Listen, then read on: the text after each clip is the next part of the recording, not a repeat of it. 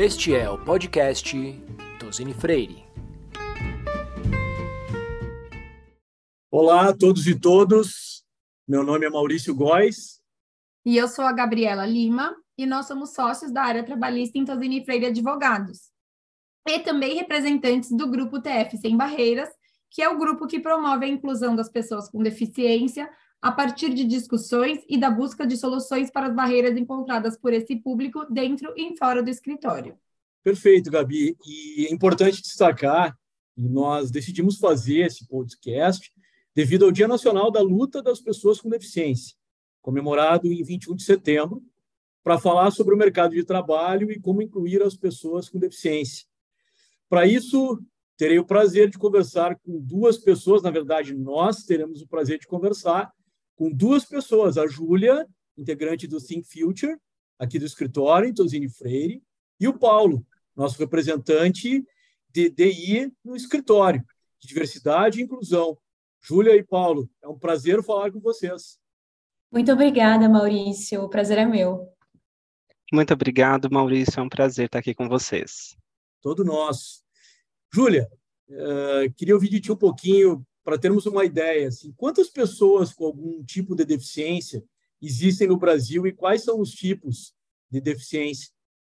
Então, Maurício, segundo o levantamento do Instituto Brasileiro de Geografia e Estatística, né, o IBGE, e a Pesquisa Nacional de Saúde de 2019, a gente tem mais ou menos 8% da população brasileira com mais de dois anos que tem algum tipo de deficiência.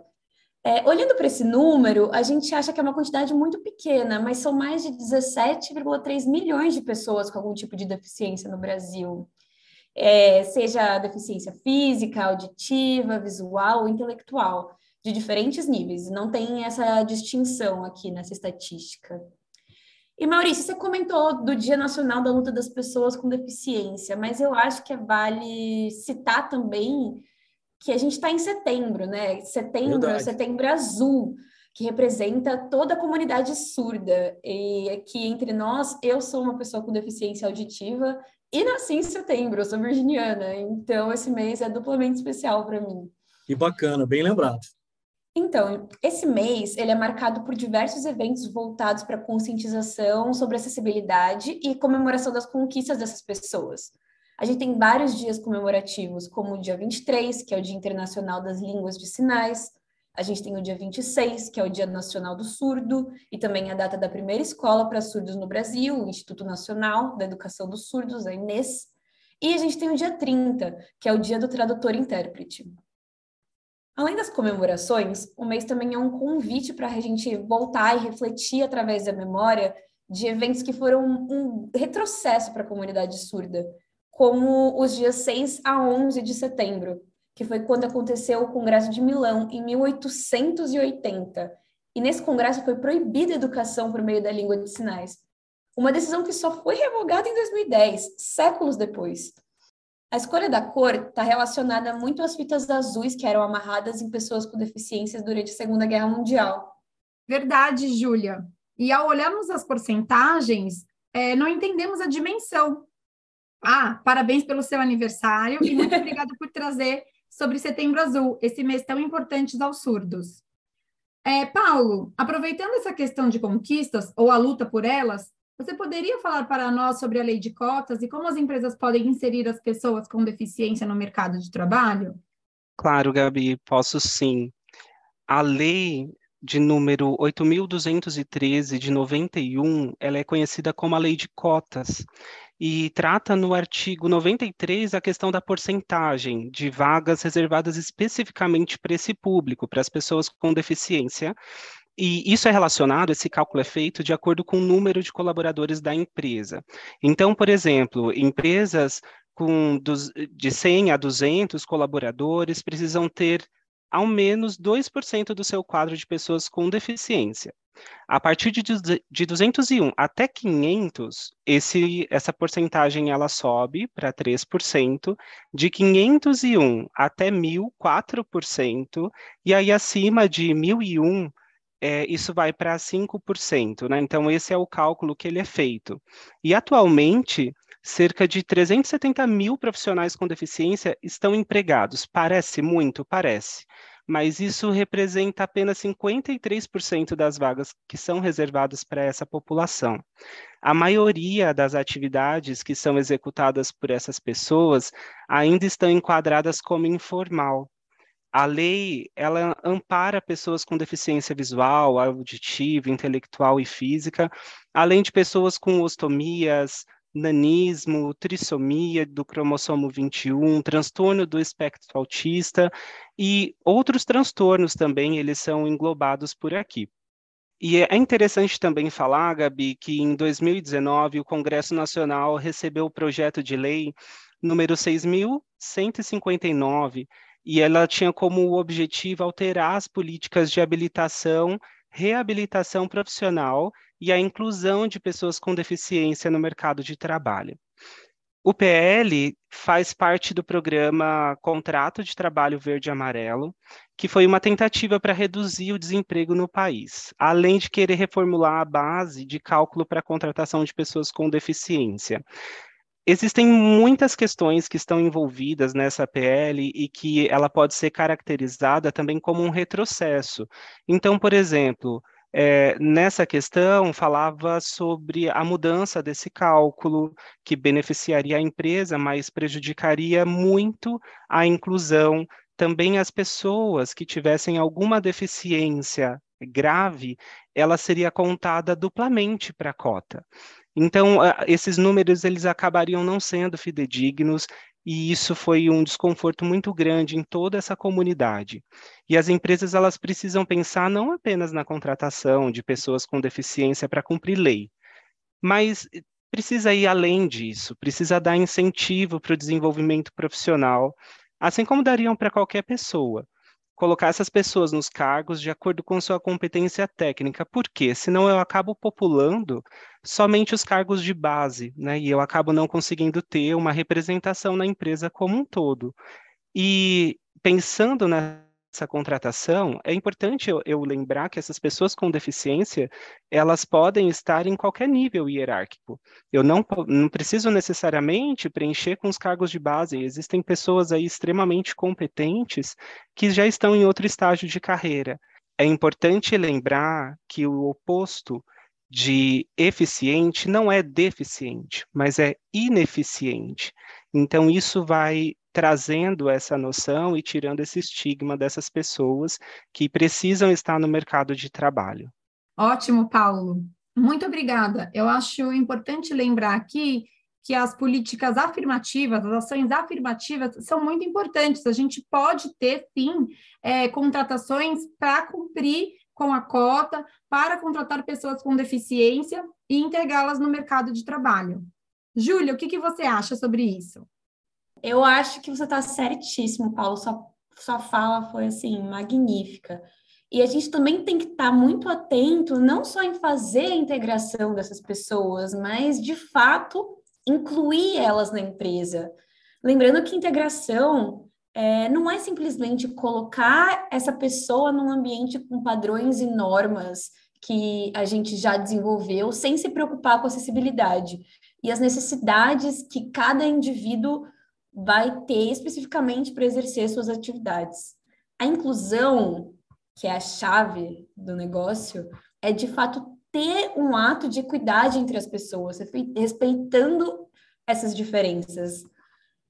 E a gente também tem que trazer um pouco de atenção para outra nomenclatura, né? Que muitos defendem a igualdade. Mas, na verdade, a gente precisa se preocupar com equidade, que é esse termo que eu falei anteriormente.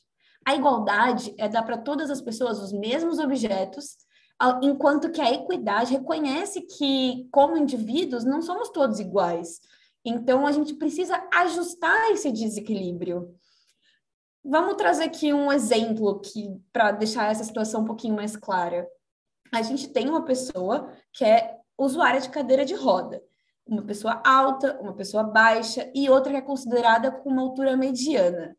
Se a gente dá a mesma bicicleta para todas elas, que só uma pessoa com altura média consegue andar de fato e confortavelmente, isso é igualdade. A equidade seria a gente dar uma bicicleta de tamanhos diferentes e uma adaptada para pessoas área de cadeira de rodas para que todos consigam usufruir da experiência de andar de bicicleta da mesma maneira.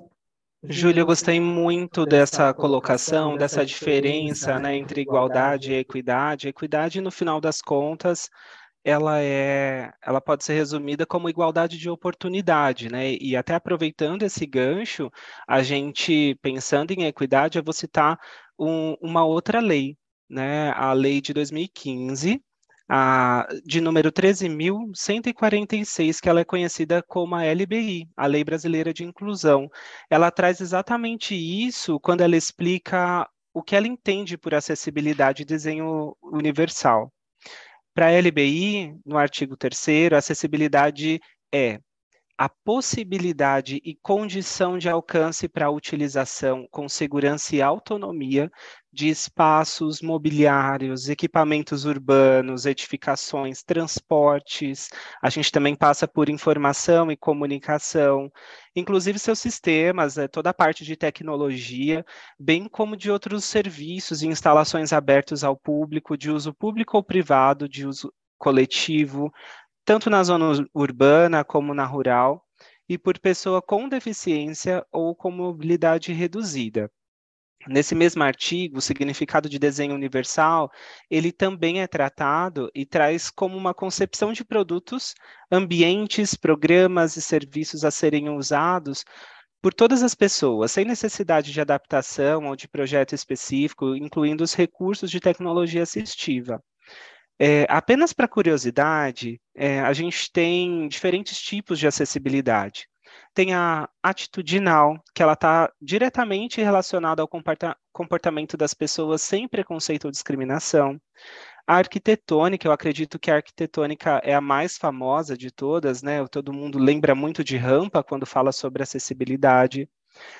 Tem a questão metodológica ou pedagógica, instrumental para tirar as barreiras é, dos objetos e ferramentas, como leitor de tela, tem a programática, que são as normas, leis e regimentos. A comunicacional, a língua, a língua de sinais é um exemplo claro disso. A natural, adaptações para barreiras da natureza e a digital. Um outro ponto que eu queria acrescentar aqui quando a gente fala sobre acessibilidade é que é ressaltar que acessibilidade é autonomia.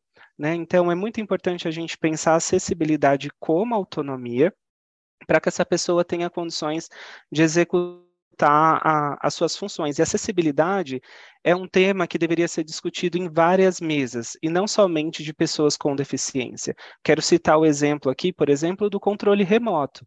A primeira vez que fizeram o controle remoto, ele foi feito específico para pessoas com deficiência. E hoje em dia a gente não vive sem o nosso controle remoto da televisão, né, é, o controle remoto da, do, do, portão da garagem. Então é um tema que ele permeia, ele perpassa tudo isso e ele acaba sendo benéfico para todas as pessoas e não somente para pessoas é, com deficiência. Muito importante isso, sabe, Paulo, uh, Gabi, Júlia, é, essas nomenclaturas elas são super importantes para entender como de, de fato fazer a inclusão, agir né, com equidade, ao fornecer acessibilidades adequadas com o ambiente. Afinal, a deficiência está no ambiente, não na pessoa. Né? Acho que isso é o mais importante. Mas, uh, Júlia, queria te ouvir um pouquinho mais, assim, qual a tua opinião? Como é que nós podemos interagir com essas pessoas? Qual é a melhor forma para abordar pessoas, é, essas pessoas, durante uma contratação? Ai, Maurício, eu acho que não tem muito segredo. É, como qualquer contratação, a chave é comunicação. Pergunta para ela, é, dê espaço para que ela se traga suas dificuldades, seus anseios, seus medos, consiga compartilhar com o, a empresa contratante quais são a, as maneiras com que ela gostaria de ser inserida no ambiente de trabalho. Ela com certeza vai saber dizer o que, que é melhor para ela para existir essas atividades do que qualquer pessoa, do que eu poderia dizer. Eu acho que uma coisa que acontece muito quando a gente fala de pessoas com deficiência é essa generalização. Não são todas iguais, não têm todas as mesmas necessidades. Eu, por exemplo, uso aparelho auditivo e quando fui contratada, tive uma conversa muito honesta com o departamento de RH de que eu precisava de um computador que tivesse mecanismo Bluetooth, porque o meu aparelho auditivo se conecta com um computador e assim eu consigo escutar melhor chamadas de clientes, chamadas de colegas. E eu acho que o importante nesse processo foi ter a abertura para trazer alguma questão que me assombrava em processos de contratação e não deixar com que esse contato seja exclusivo no momento de contratação, né? O diálogo ele tem que estar aberto durante todo o período é, em que existir uma relação entre o empregador e o empregado. Não é específico do momento de entrada nem do momento de saída, tem que ser durante toda a experiência de trabalho. E eu tenho outra história muito legal para contar também, foi que a gente teve um encontro aqui no escritório interno, que a gente discutiu bastante sobre essa questão de pessoas com deficiência, e foi levantado um, uma discussão sobre acessibilidade de prédios com alarmes de incêndio, alarmes de incêndio unicamente sonoros. E a gente discutiu muito sobre é, como é importante a gente ter diferentes olhares é, sobre esses mecanismos tão comuns, porque eu trouxe para a discussão é, o seguinte: e se uma pessoa que é surda e não tem acesso ao aparelho auditivo e estiver dentro do prédio e precisar ser sinalizado de que está tendo um incêndio? Sim, o alarme é. não vai conseguir atingir essa pessoa. Então, é importante a gente ter também sistemas de segurança visuais, é, luzes que piscam, é, ter pessoas treinadas no andar para que saibam com quem falar. É importante saber que no seu andar tem uma pessoa com uma necessidade especial é, de atenção nesse momento de urgência. Então, assim, é, o contato tem que ser sempre, todo dia. A abertura tem que existir. Muito bom. Muito bom mesmo, Júlia. Super obrigada por esses pontos tão importantes que você levantou. E aproveitar a oportunidade para dizer que, pensando nessa questão de direitos, aqui em Tosini Freire, nós elaboramos, em parceria com o JP Morgan, com a ADERE e com o Instituto Jô Clemente, o Guia do Direito das Pessoas com Deficiência Intelectual. A gente pensou nesse, nesse guia é, com o objetivo de democratizar o acesso aos direitos das pessoas com deficiência e contribuir para uma construção de uma sociedade mais justa. É, na elaboração do, do guia, a gente usou a acessibilidade comunicacional, ao adaptar o conteúdo para a técnica de leitura fácil. Esse, essa, essa técnica foi feita pela Associação Mais Diferenças. Ficou um trabalho muito legal e a gente tem um link no nosso site para quem quiser acessar. Bom, Júlia e Paulo, muito obrigada por essa conversa tão enriquecedora. Foi muito, muito bom poder contar com vocês aqui hoje. Super obrigado, Gabi, Maurício, Júlia. Obrigado por esse espaço. Acho que é sempre muito importante a gente ter esses espaços para poder discutir esses temas e que seja só um início de tudo isso. Até a próxima. Muito obrigada, pessoal. É, obrigada pela oportunidade de falar aqui com vocês. Obrigada a todos que estão escutando, que são tão importantes quanto a gente falando, né? E que, como o Paulo disse, que esse seja só o começo dessa discussão e que semeie cada vez mais o ambiente corporativo. E eu agradeço aqui por terem interesse e escutado ao nosso podcast. Nós esperamos ter plantado uma semente e que você exerça a acessibilidade atitudinal por onde passar. Muito obrigada mais uma vez e até a próxima. Até a próxima.